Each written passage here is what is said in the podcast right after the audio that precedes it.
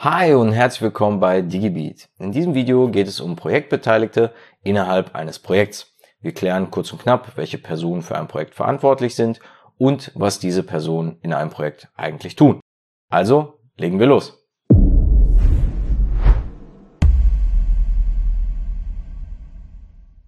Vorab müssen wir natürlich sagen, dass, wie in den Projektmanagement Grundlagen erklärt, jedes Projekt in sich etwas Neues, Einzigartiges ist, so dass natürlich auch die Projektbeteiligten andere sein können.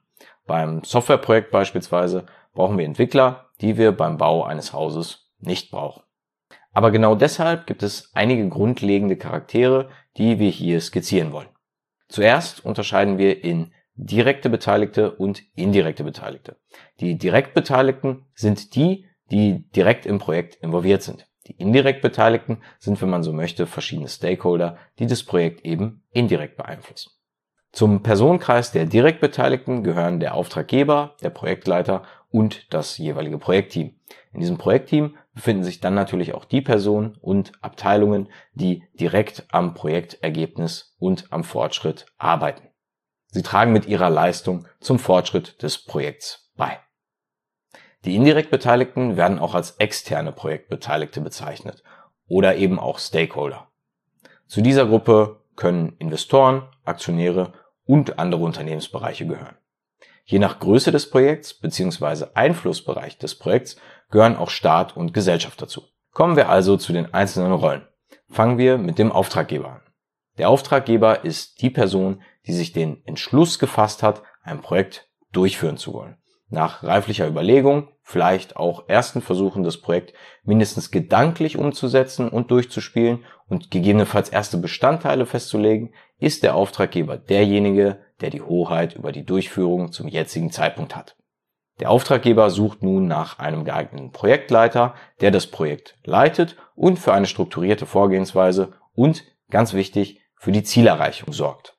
Er managt das jeweilige Projekt, erstellt einen Projektstrukturplan und wird wiederum am Projektauftrag, den der Auftraggeber erstellt hat, gemessen. Dieser Projektleiter stellt auf Basis der Anforderungen durch den Projektauftrag ein Team zusammen. Dieses Team kann, wie gesagt, aus mehreren Personen und Abteilungen bestehen. Wichtig hierbei ist, dass die passenden Charaktere für die Anforderungen gefunden werden. Neben dem Team, das an der Bearbeitung des Projekts und der Zielerreichung arbeitet, gilt es für den Projektleiter und den Auftraggeber auch, weitere Stakeholder zufriedenzustellen. Diese Stakeholder unterscheiden sich ebenso wie das Projekt als solches. Besonders der Staat, bezogen auf Gesetzgebungen etc., sind hier zum Beispiel wichtig. Ein Projekt, das gegen das Gesetz verstößt, wird nicht nur dem Staat sauer aufstoßen, aber mit ihm eben einem der größten und wichtigsten Stakeholder. Damit hätten wir dann auch in aller Kürze und Würze die Projektbeteiligten bestimmt, die sich nun ans Werk machen können, ein Projekt umzusetzen. Welche Rolle übernehmt ihr in Projekten? Schreibt eure letzten Projekte gerne in die Kommentare und ergänzt vielleicht auch, welche Rolle ihr dort übernommen habt und ob eine andere Rolle vielleicht besser für euch gewesen wäre, basierend auf dem Projektergebnis. Bis dahin, bleibt digital. Ciao.